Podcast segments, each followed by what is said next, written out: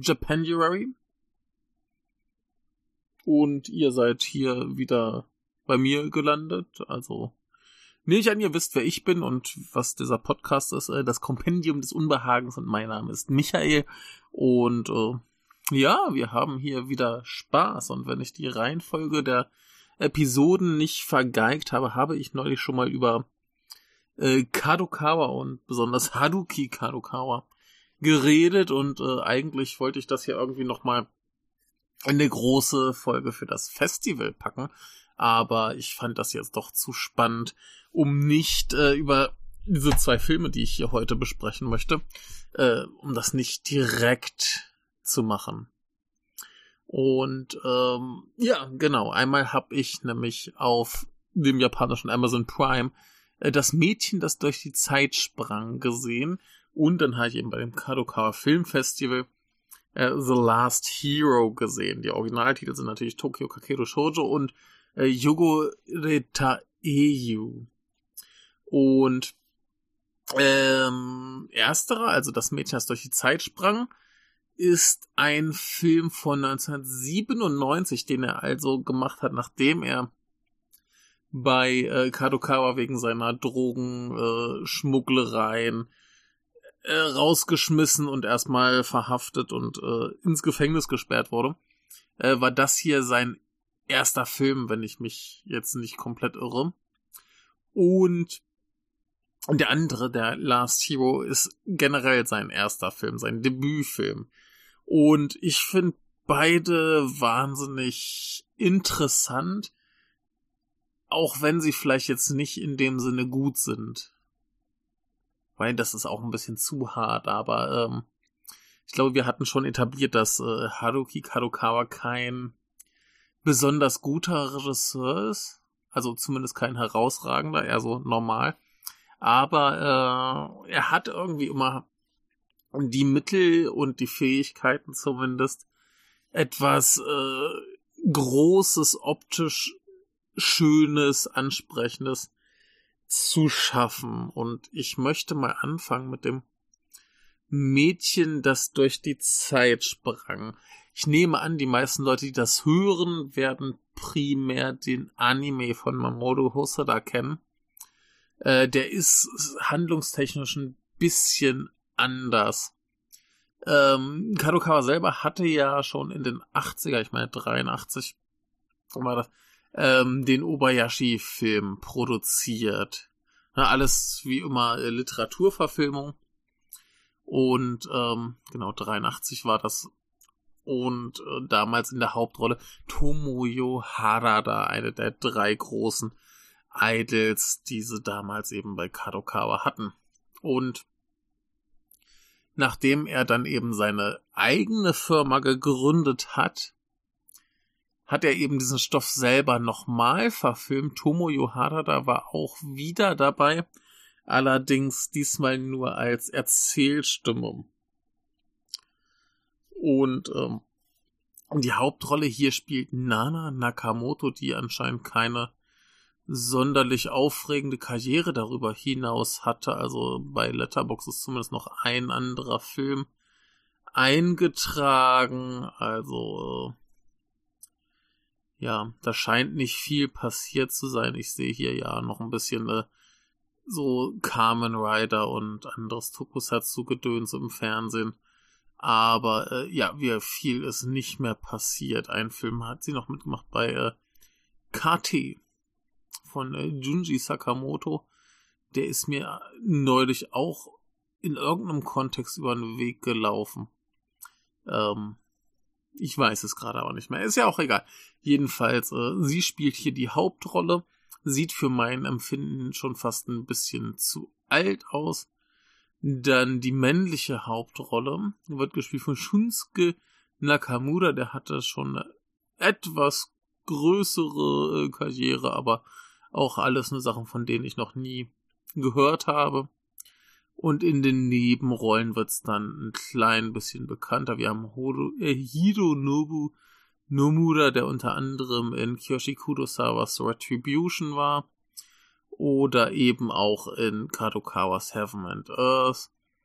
Ähm, wir haben Mitsuko Baisho, die äh, eine sehr gute Karriere hatte, wie es aussieht. Die war in Kurosawas, also Akira Kurosawas Dreams und äh, Kagemusha war hier in äh, Chroniken von Erdsee, also dem Ghibli-Film, war in äh, Vengeance is Mine von Shohei Mamuda und noch ein paar andere Filme von ihm, äh, war hier in der Crazy Family, also die hat äh, gut was gemacht, ähm, Yoshiko Kuga haben wir auch noch dabei, äh, die hier bei, bei Ozu in Ohio, also Good Morning und Equinox Flowers und hier den Drunken Angel, das war glaube ich auch Kurosawa, mit dabei war.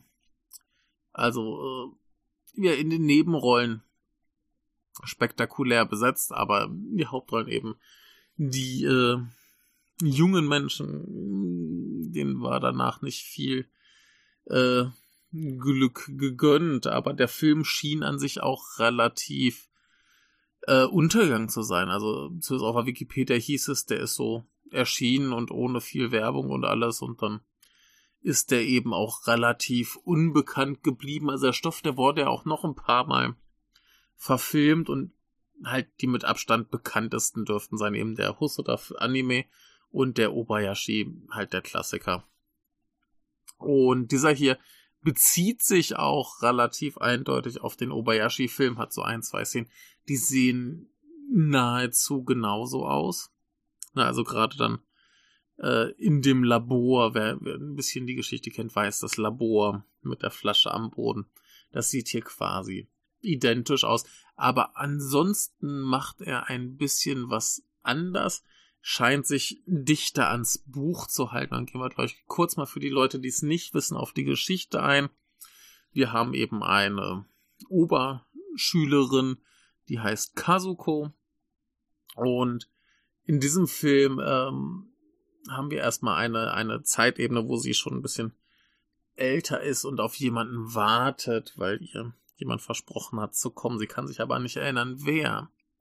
Und ähm, dann springt der Film zurück in die Jugend und dann geht sie halt zur Schule. Äh, da sind dann zwei Jungen, die irgendwie auf sie stehen. Einer heißt äh, Godo, glaube ich, und der andere ist Kazuo. Und ähm, ja, das passieren dann so ein paar Dinge und sie macht ein bisschen Schulkram. Und irgendwie wird's dann langsam merkwürdig. Und sie geht eben in dieses äh, Schullabor, weil sie irgendwo beim, beim Aufräumen hilft und dann ist da irgendwie was. Und auf, der Bo auf dem Boden ist eben eine, äh, wie heißt es? So ein Reagenzglas zerbrochen und da dampft es und sie wird ohnmächtig und bricht zusammen und dann wacht sie eben im Schwesternzimmer wieder auf und äh, oder in der Krankenstation der Schule, wie auch immer das heißen mag ähm, und ist verwirrt. Und meinst, da war doch jemand im Labor. Und dann passieren so langsam Dinge. Zum Beispiel fangen die Tage an, sich zu wiederholen. Inklusive Erdbeben und so Späße. Und ja, irgendwas Mysteriöses geht vor sich. Und der gute äh, Kazuo scheint damit irgendwas zu tun zu haben. Achso, und äh, dieses Fläschchen, ich weiß gerade gar nicht, ob ich es erwähnt habe, da riecht's nach Lavendel im Labor. So, und ähm, ja, wie der Titel schon sagt, das Mädchen springt durch die Zeit, der Tag wiederholt sich, sie kann es auch irgendwann äh, kontrollieren und es wird relativ schnell klar, dass Kazuo ein Zeitreisender ist und es bahnt sich eine Liebesgeschichte zwischen diesen beiden an. Und derjenige, auf den sie wartet, ist offensichtlich, wer das ist. Also, da ist, es ist schwer, diesen Film zu spoilen, weil es alles sehr offensichtlich ist. Also, das ist jetzt alles nicht so schlimm und der Film lebt auch nicht unbedingt von seiner exquisiten, ausgeklügelten Handlung. Ähm, was dieser hier da anders macht, ist eben, dass das Ende zum Beispiel im Obayashi-Film ist dieses, dass sie eben auf ihn wartet, dass er wiederkommt, nicht mit drin. Das ist da alles ein bisschen anders. Und der Obayashi-Film, der wird eben dann zum Schluss, wenn sie anfängt, diese Zeitsprung-Sachen zu beherrschen, eben auch sehr Obayashi, wie sich das gehört. Und da hat dann auch irgendwie jeder drauf gewartet, der diesen Film guckt. Und es dauert eine ganze Weile, bis es dann endlich mal kommt. Und ich war ganz gespannt, wie dieser hier das macht, und er macht es einfach gar nicht. Das ist ein bisschen ähm, schade, aber ist okay.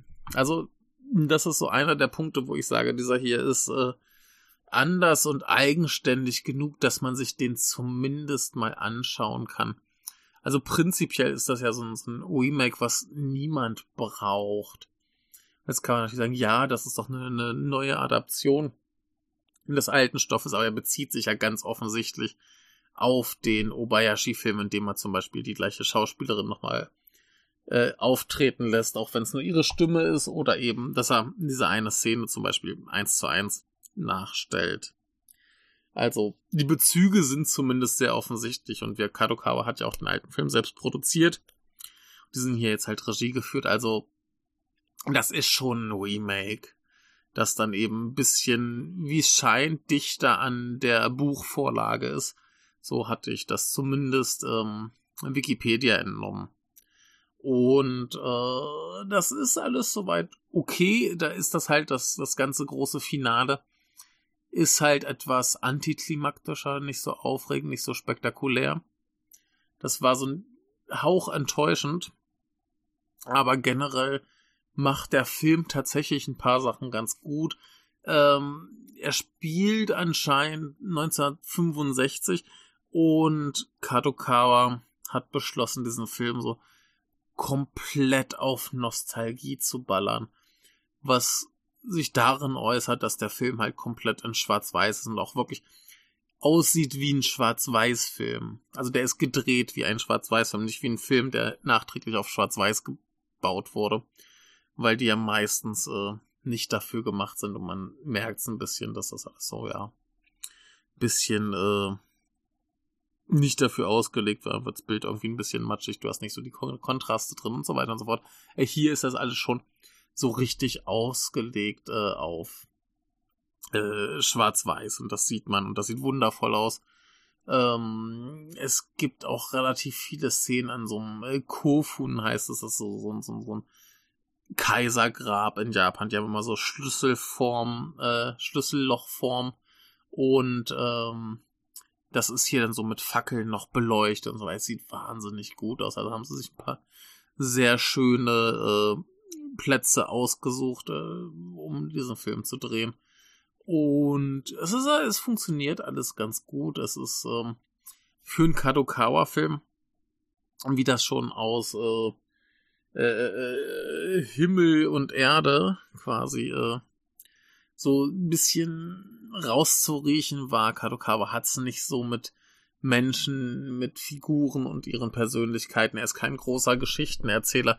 Da kommt ihm hier zugute, dass die ähm, die Vorlage schon sehr emotional und menschlich ist und wahrscheinlich auch alle den Obayashi-Film gesehen haben und so ein bisschen dachten, okay, ich mache das jetzt einfach mal ein bisschen so. Und äh, da, da konnte er, glaube ich, nicht viel vermasseln mit seiner Adaption. Ähm, Schauspieler bringen auch soweit ganz gut drüber, wie die Nana, die finde ich, sie, sie, sieht fast schon zu alt aus. Und der äh, Shunsuke, der äh, den Kazuo spielt, der hat einfach eine fantastische Frisur. Die ist einfach immer perfekt gestylt und äh, um seine Augen gekringelt. Der sieht schon sehr manga-esk aus. Und äh, ja, was der Film dann halt wirklich gut macht, ist so dieses, dieses nostalgische, der schwelgt so richtig in dieser Optik. Die Musik ist so ein bisschen, die ist, die ist nicht so, so richtig geil, dass man es nicht aus dem Kopf kriegt. Aber die trifft schon die Tonalität ganz gut. Die dudelt so ein bisschen im Hintergrund, aber trifft die Tonalität gut. Es ist alles extrem nostalgisch. Ständig geht's darum, dass irgendwelche Omas irgendwelche Erinnerungen an irgendwas haben, irgendwie Musikstücke und so weiter. Ähm, der, der, der Kazuo, der findet irgendwann seine Großmutter und gibt ihr dann äh, was, was sie dann eigentlich halt später als Erwachsene dann ganz toll findet. Und also Geschichten, also äh, der, der geht halt extrem auf diese Nostalgie-Schiene und das finde ich eigentlich auch ganz okay. Denn der Film ist 1997 produziert worden und die Leute, die dann noch mit Wonne sich an diesen alten Film erinnern, ist halt Nostalgie. Ne, wie heute auch alle da sitzen und haha, 80er. War damals wahrscheinlich auch schon nicht anders. Ne? Also die Leute, die an diesem Stoff interessiert waren, möchte ich behaupten, die waren voller Nostalgie und dann passt das irgendwie erstaunlich gut, den ganzen Film so aufzuziehen.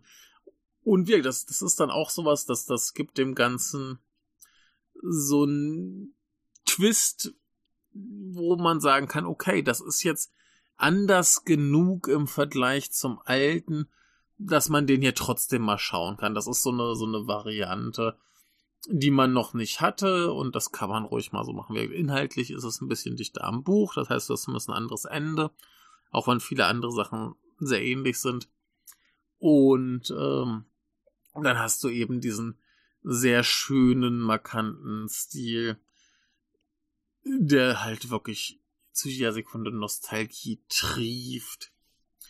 Und das ist alles gut, das funktioniert ganz schön. Äh, Kadokawa kann tolle Bilder machen, kann pompöse Bilder machen, was hier nicht ganz so zur Geltung kommt. Ähm, weil es eben nicht ganz so viel spektakuläre Szenerie gibt, aber die, allein dieses, dieses Kofun sieht so geil aus. Ne, dann wirkt bei Nacht mit diesen Fackeln, das ist wunderbar, ganz, ganz toll. Und äh, Special Effects sind halt fast gar nicht drin.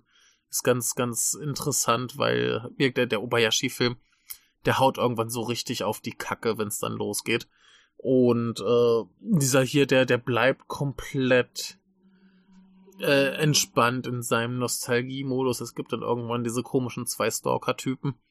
Äh, da gibt's dann immer so einen komischen Zoom-Effekt und das war's. ähm, ist erstaunlich unspektakulär inszeniert für Kadokawa, aber äh, dafür, wie gesagt, verkackt das hier nicht mit den Figuren. Also von dem, was ich bisher so wahrgenommen habe, würde ich sagen, äh, wahrscheinlich der Film, der so, so noch am besten als Film funktioniert, wo die Figuren am besten funktionieren. Aber äh, irgendwie ein bisschen unspektakulärer als die anderen beiden, die ich gesehen habe. Und da kommen wir jetzt zum eigentlichen Punkt, äh, in dieser Folge, wes weshalb ich das überhaupt mache. Also diesen hier, auf diesen hier kommen wir bestimmt nochmal zu sprechen, wenn ich nochmal über, äh, über den Obayashi-Film irgendwann rede. Also das kommt früher oder später.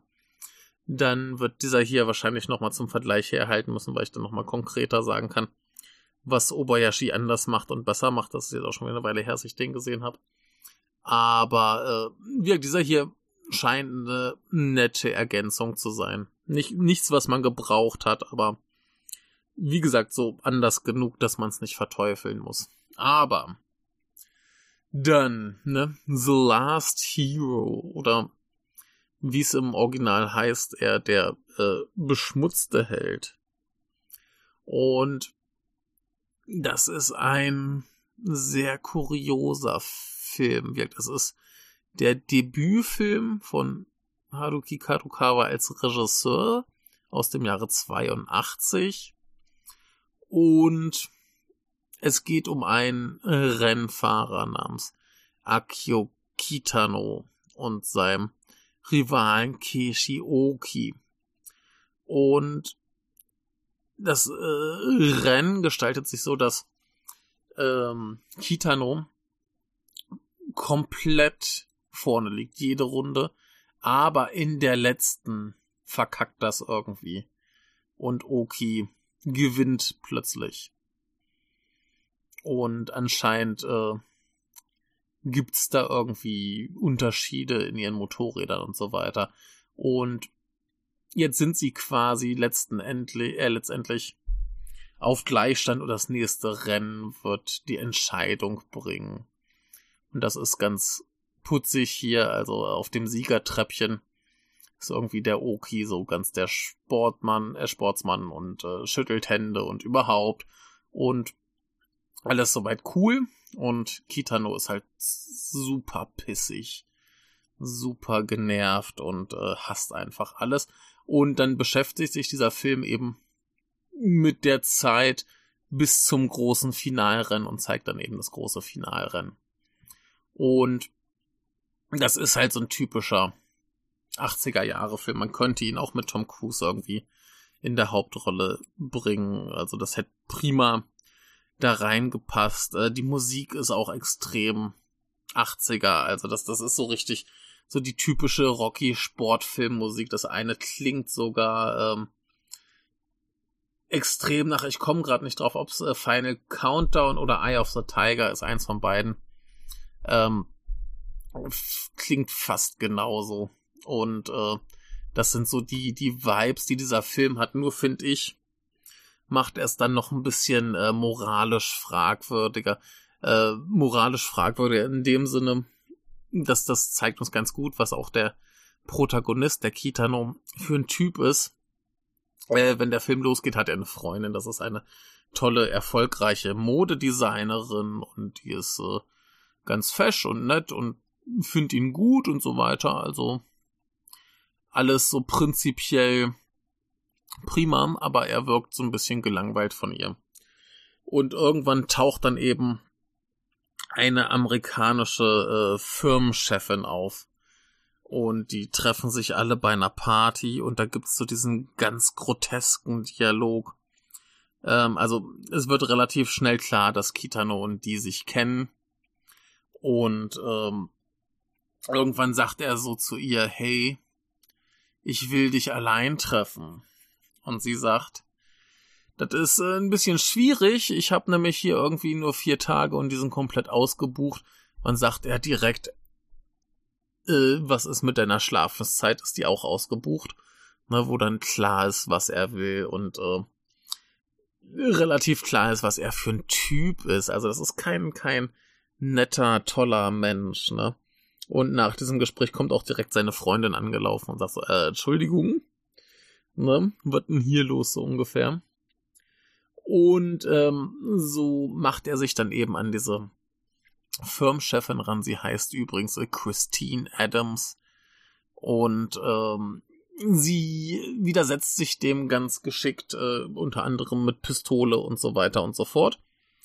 Und Irgendwann verfällt sie ihm über, aber doch gibt ihm Unmengen Geld, um seine äh, Rennen zu finanzieren und er äh, sagt also sie sagt ihm noch so, dass sie ihn liebt und er äh, verschwindet einfach und ist plötzlich auf einem Boot mit irgendeiner anderen nackten Frau und ja, hat halt die Kohle so ungefähr. und es ist alles sehr, sehr abenteuerlich. Natürlich kommen dann alle drei Frauen zu seinem großen Rennen am Ende des Films. Und um, um, um wirklich nur dieses, dieses Ausmaß der moralischen Fragwürdigkeit zu, zu unterstreichen, spoil ich jetzt mal das große äh, Ende, zumindest was die Frauen betrifft. Sie gehen alle zu diesem großen Rennen. Und nach dem Rennen taucht keine von denen nochmal auf. Es ist einfach dem Film scheißegal, was mit den Frauen ist er hat halt einfach ganz viele und das ist okay, so, so, ein richtiger Sportsmann da in den 80ern, das ist halt so ein richtiger Kerl, der macht das halt so, so ungefähr.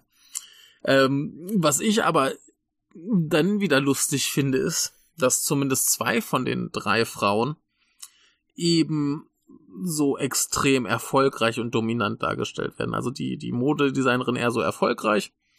Ne, die macht so ihr Ding und alles cool und äh, läuft alles und die Geschäftsfrau, die ist halt auch noch so, die, die kommt dann nach Japan und sagt hier den japanischen alten Geschäftsmann, hier, ihr habt doch alle keine Ahnung, wie das zu laufen hat und ihr macht das falsch und scheucht die alle rum und kackt die alle an und das ist, das ist erstaunlich für so einen 80er Jahre Film aus Japan einfach zu sagen, hier, die Frau, die hat äh, mehr Eier als die Männer da, ne? Äh, das ist schon ein dicker, dicker Hund. Unterstreicht aber natürlich auch nochmal, was unser Protagonist für ein heißer Typ ist, dass der die dann nochmal quasi äh, so behandeln kann. Ne, also ist ganz grotesk und dieser Film verwendet wirklich viel, viel Zeit darauf zu etablieren, äh, wie viel Mühe er sich gibt, sie äh, zu kriegen. Da gibt's ein paar ganz, ganz tolle Szenen irgendwie. Äh, ist sie in so einer, keine Ahnung, ist ein Museum oder was unterwegs mit so ganz viel Statuen und er stellt sich halt einfach dazwischen, tut so, als wäre eine Statue. Oder er schickt ihr Blumen, was heißt, dass das ganze Zimmer voller Blumen am Ende ist und sie hängt da in der Mitte irgendwie drin. Ganz tolles Bild. Äh, ganz wunderbar. Und da wird viel, viel Zeit drauf ver verschwendet, um dann zu sagen, oh, cool, war schön mit dir. Jetzt willst du ernst machen, jetzt habe ich keinen Bock mehr. Bye bye. Ich gehe die andere Frau auf dem Boot bumsen. Es ist ganz grotesk. Und sowieso den ganzen Film über ist dieser Typ irgendwie nur so der, der schlecht gelaunte Macho-Arsch, der irgendwie, ja, sein Ding macht, ne? Und das, das ist das Heldenartige hier, das ist so der Typ Held. Das erinnert mich auch ein bisschen an sowas wie hier, äh, wie der Wind sich hebt. Ähm, der Mann, der seine Träume verwirklicht und äh, alles tut, um eben seine Träume wahr werden zu lassen und alles irgendwie, ne? Auf alles andere Scheiß. Der macht da einfach sein Ding und zieht das voll durch. Und das äh, wird als heldenhaft aufgefasst. Und ja, äh, kann man so sehen. Äh, es ist übrigens auch eine Romanverfilmung. Und der Roman äh, da, da offiziell der Autor des Romans sagt, das hat mit realen Figuren nichts zu tun, aber es ist wohl relativ offensichtlich, dass ähm, da ein paar sehr eindeutige Parallelen zu echten Rennsportlern äh, sind. Äh, ich habe keine Ahnung, was das für Menschen sind. Na, aber prinzipiell scheint es da zumindest Parallelen zu geben. Und der ganze Film ist dann auch am Ende inszeniert als wäre das eine wahre Geschichte. Deswegen bin ich dem auch so ein bisschen auf den Leim gegangen erstmal. Weil ganz zum Schluss dann halt noch so, so Rekorde oder halt so, so Rennergebnisse eingeblendet werden. Einfach nur, wie das halt normalerweise ist bei so Filmen basierend auf einer wahren Geschichte. Äh, dann kommen noch mal so ein paar Fakten zum Leben, was danach kam.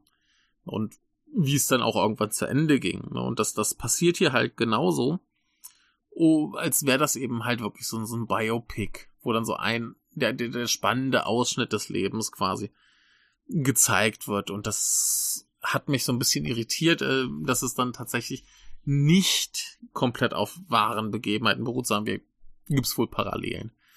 Aber äh, ja, vielleicht noch kurz ein paar Worte zur Besetzung. Diesen komischen Typen spielt ein Mensch nach Masao Kusakari, der tatsächlich in viel, viel äh, coolem Zeug drin war. Zum Beispiel war er in Obayashis äh, Casting Blossoms in, äh, to the Sky äh, neulich erschienen in dieser Kriegsfilm-Trilogie äh, bei Third Window Films unbedingt kaufen, gucken. Das ist noch der schwächste von den dreien, aber immer noch sehr sehenswert. Äh, dann war er auch hier in dem äh, Overkill oder Virus oder Fukatsu no Hi, den ich schon in der anderen Folge vorgestellt hatte.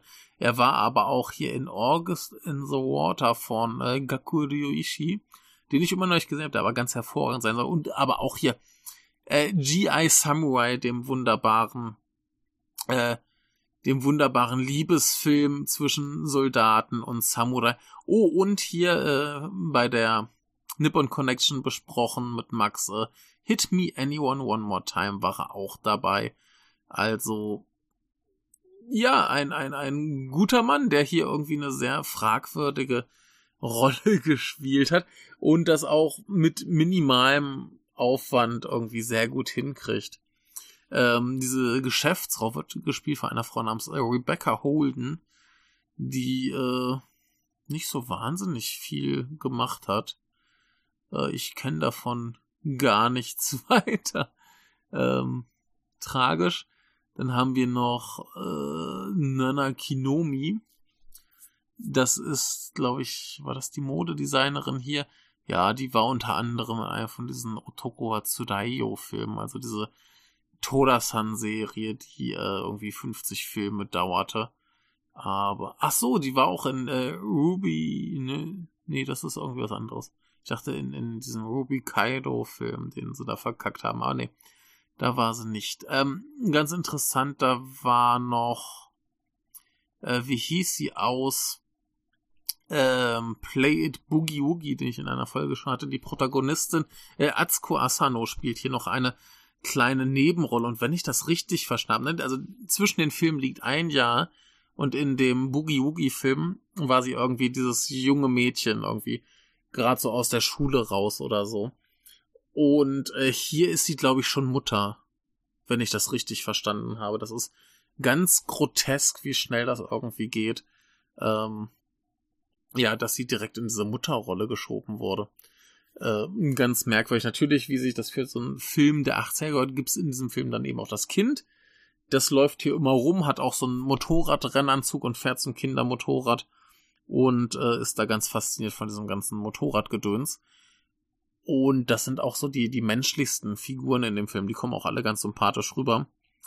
Aber der Rest, das ist alles irgendwie grotesk. Und genauso grotesk ist die ganze Ausstattung. Also das, das Haus, wo dieser Typ wohnt. Das ist so widerlich dekadent. Man möchte am liebsten einziehen und dann alles vollkotzen und dann aber alles wieder sauber machen, weil es doch irgendwie geil ist. Aber es ist so, so richtig ekelhaft dekadent. Also der ganze Film ist ekelhaft dekadent. Das sieht alles grotesk teuer aus. Äh, ist wunderbar. Also da sind wir auf jeden Fall in einer, in einer Gesellschaftsschicht, wo äh, niemand von uns je hinkommen wird und das vielleicht auch gar nicht möchte. Äh, ganz wunderbar. halt auch wunderbar eklig.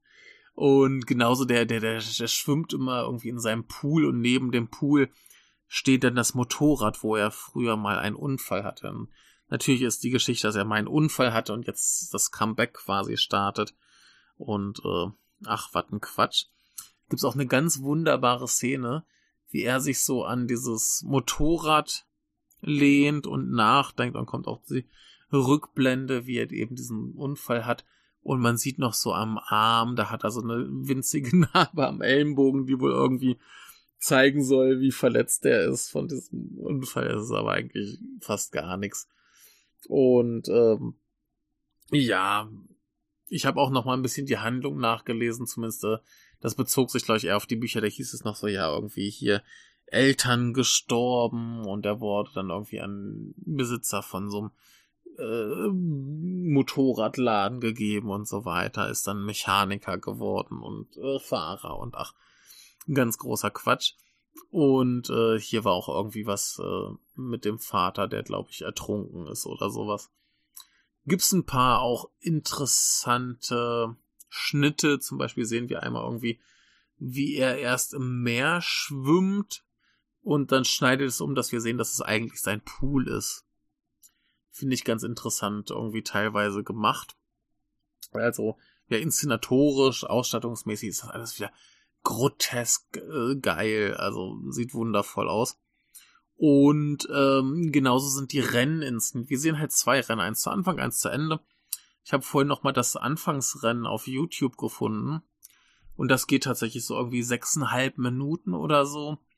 Wir haben ganz abgefahrene Kameraperspektive, also so seine Fahrersicht, dann irgendwie halt so den Fuß da irgendwie unten oder so die Räder und alles sehr dynamisch gefilmt.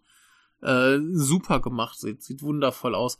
Und im Finalrennen, das auch irgendwie ähnlich lang sein muss, da gibt's noch ein paar spektakuläre äh, Unfälle. Der schlimmste ist, wenn dann einer der Fahrer, der so im Spitzenfeld war, einen Unfall baut und äh, sein Motorrad explodiert, was super spektakulär aussieht. Und wenn dann das Rennen vorbei ist, dann fahren die ja noch so eine Siegerrunde. Und da fahren die noch so fröhlich an diesem brennenden Wrack vorbei, winken und freuen sich, dass es durch ist. Und das ist so zynisch und ekelhaft, aber es passt halt zu diesen widerlichen Menschen. Ähm, ist großartig. Also, das, das ist alles sehr, sehr moralisch fragwürdig und ja, weiß nicht. Alles, alles sehr, sehr schlimm, aber irgendwie sehr, sehr unterhaltsam. Und wirkt das, das sieht alles super spektakulär aus. Die Musik ist klasse, wie gesagt, so, so das typische 80er-Ding mit äh, fetzigen äh, Rocksongs und so ein paar Synthes und so weiter. Alles cool. Und äh, ja, wo, wo ich halt glaube, dass es hier äh, Kadokawas Unvermögen mit Figuren und so weiter nicht schadet, ist halt, dass die meisten Menschen in dem Film halt sowieso schlimme Kotzbrocken sind. Und die paar, die irgendwie Gefühle haben, das bringt da, bringen sie schon noch okay rüber. Aber äh, ja, prinzipiell wir gerade der, der Protagonist und seine Frauen. Das ist alles furchtbar. Gerade die, die, die Geschäftsfrau, die hat auch noch so, einen, so einen Butler. Und dieser Mensch, der das spielt, wie heißt er? Er heißt äh, irgendwas cetera. Er heißt leider nicht et cetera. Das wäre natürlich fantastisch, aber ähm, dieser Mensch, der spielt so unfassbar schlecht. Es ist unglaublich, wie das durchgehen konnte. Also generell so die, die, die englisch sprechenden Menschen, die scheinen alle ein bisschen schlechter zu spielen noch. Einfach, keine Ahnung, wahrscheinlich, weil der Regisseur das nicht so richtig auf Reihe kriegt, zu verstehen, was dann natürlich klingt oder was nicht. Also, gerade dieser Butler, der spricht wie ein Roboter teilweise. Das ist, das ist grotesk. Furchtbar. Aber, äh, wirkt das, das passt irgendwie rein. Das, das, die wirken nicht wie richtige Menschen. Und das ist alles so, ach ja, hier Tony etc. heißt er.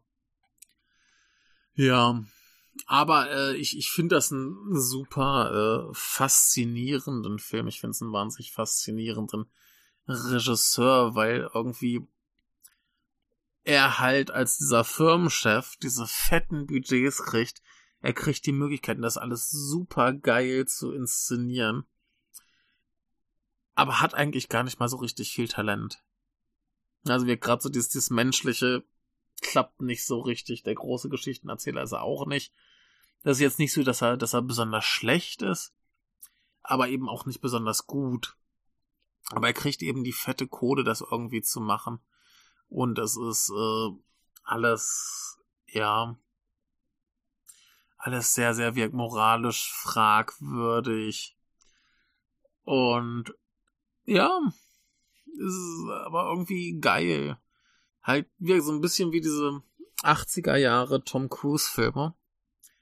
Äh, nur eben noch ein bisschen mit äh, moralisch fragwürdigen Beziehungen und so weiter. Aber ja, ja, hat mich, hat mich saugut unterhalten und ich befürchte, ich habe jetzt mittlerweile so einen leichten Fetisch für seine Regiearbeiten entwickelt und der hat ja nicht mal viele Filme gemacht, also es sind insgesamt acht an der Zahl. Das sollte sich ja irgendwie alles sehen lassen. Und wo ich am gespanntesten drauf bin, ist echt Rex mit dem geilen Plastik T-Rex und äh, dem kleinen Mädchen, die dann äh, befreundet sind. Ich weiß es nicht, ich habe da irgendwie Saubock drauf. Und wie ein, ein sehr, sehr merkwürdiger Regisseur, aber irgendwie ein sehr spannender, komischer Mensch. Und ich bin sehr gespannt darauf, was die anderen Filme noch so mit sich bringen. Aber wie dieser hier, der, der äh, letzte Held und der schmutzige Held, ist, glaube ich, bisher so der, der aufregendste, beste, spannendste. Gerade auch, weil mir Sportfilme halt generell gefallen und äh, Ne, die Rennen sind gut inszeniert, sie dauern gefühlt ewig. Aber das ist schon okay. Und der, der Zwischenteil, der ist irgendwie so, so emotional tot wie der Protagonist. Aber irgendwie äh, mit der ganzen Dekadenz und dem ganzen anderen Scheiß, der da so passiert. Irgendwie funktioniert's, irgendwie passt es rein und irgendwie macht's Spaß. Hat mich sehr gut unterhalten und ich muss mir den irgendwann nochmal anschauen. Aber ja, gut, äh, ich habe jetzt hier lang genug über diese zwei Filme geredet. Das ist gleich schon, schon mehr Zeit, als die eigentlich verdienen. Aber ja, ich, ich, ich mag ihn, glaube ich, den Haruki. Und ich bin noch ganz gespannt, was sein anderes Restwerk so zu bieten hat und was sein deutlich besserer Output als Produzent noch so zu bieten hat. Also da, da ist schon deutlich spannender, wenn da andere Leute am Werk sind ja, äh, Obayashi ist schon der bessere Regisseur, aber das ist okay, was er hier treibt. In diesem Sinne machen wir erstmal für heute Feierabend. War mir wie immer eine Freude. Und ihr hört noch irgendwie ganz viel beim Japanuary von uns. Ähm, schaut auch auf japanuary.de, sofern es denn irgendwann wieder geht, eben ist gleich die Internetseite tot. Ähm, guckt auch irgendwie nach dem äh, Podcast-Feed, wo hoffentlich alle Podcasts dann auch eingetragen werden. Also soweit nach heutigem Stand habe ich schon, glaube ich, drei veröffentlicht und der erste ist bisher drin und ich hoffe, das wird noch irgendwie aktualisiert und da kommen hoffentlich noch ganz viele andere dazu. Es war die letzten Jahre so ein bisschen schade, dass relativ wenig Podcasts sich beteiligt haben. Also falls du Podcaster bist, dann mach doch euch noch ein, zwei, zwölf Folgen, damit ich nicht den ganzen Feed alleine verstopfe, sonst fühle ich mich schlecht. Ja, könnt ihr bitte machen, dass ich mich nicht schlecht fühle. Und ansonsten äh, noch ein paar Sachen, wo ich sonst immer vergesse, darauf hinzuweisen. Äh, wir haben einen Discord-Server, auf den seid ihr herzlich eingeladen, auch wenn da manchmal komische Menschen komische Dinge schreiben. Aber äh, mehr Leute und mehr Unterhaltung wären cool. Ja, einfach, einfach reingehen. Wenn euch wer stört, den ignoriert er und ihr schreibt einfach viel cooles Zeug und dann wird das irgendwann irgendwie noch ein bisschen abwechslungsreicher. Und äh, was ihr machen könnt, was ihr nicht machen müsst, wir haben äh, einen Kofi-Account, ist auf unserem Blog verlinkt. Falls ihr meint, das ist cool, was wir machen, könnt ihr uns da gern mal drei Euro oder so zukommen lassen. Ich glaube, Standard ist drei Euro. Und dann freuen wir uns, weil die Serverkosten für uns ein bisschen geringer werden, aber da tut sich nichts dran. Wir freuen uns, wir sagen Danke, es ist wundervoll, aber ob ihr uns Geld gebt oder nicht, ändert nichts daran, ob und wie wir diesen Podcast machen. Also äh, ist schön, falls ihr das macht und falls ihr es nicht macht, freut's mich, dass ihr das hier hört. Ihr könnt natürlich auch gerne mal kommentieren und äh, denkt daran, sehr sehr wichtig. Ähm, ich habe für das Ende des Japanuaries noch geplant, eine Bo Bonusfolge mit äh, Einsendungen zu machen. Bisher habe ich eine Einsendung bekommen. Heute ist auch erst der vierte. Also ist noch Zeit. Ähm, und ich möchte gern von euch hören, wie ihr so zum japanischen Kino, zum Japanuary und so weiter steht, äh, euren aktuellen Status dazu. Also, ne, ob ihr vielleicht irgendwie was Spannendes entdeckt habt oder was euch interessiert oder wie ihr so japanisches Kino generell findet. Ihr könnt auch einfach sagen, finde ich scheiße. Ist auch okay. Wird auch in die Folge genommen. ähm, ja, ein bisschen konstruktiver wäre, glaube ich, schon schöner. Aber ich hoffe, da kommen noch ein paar schöne Dinge dazu, dass wir eine schöne große Abschlussfolge für dieses Jahr finden. Und ja, ansonsten war es mir wie immer eine Freude. Bis zum nächsten Mal. Tschüss.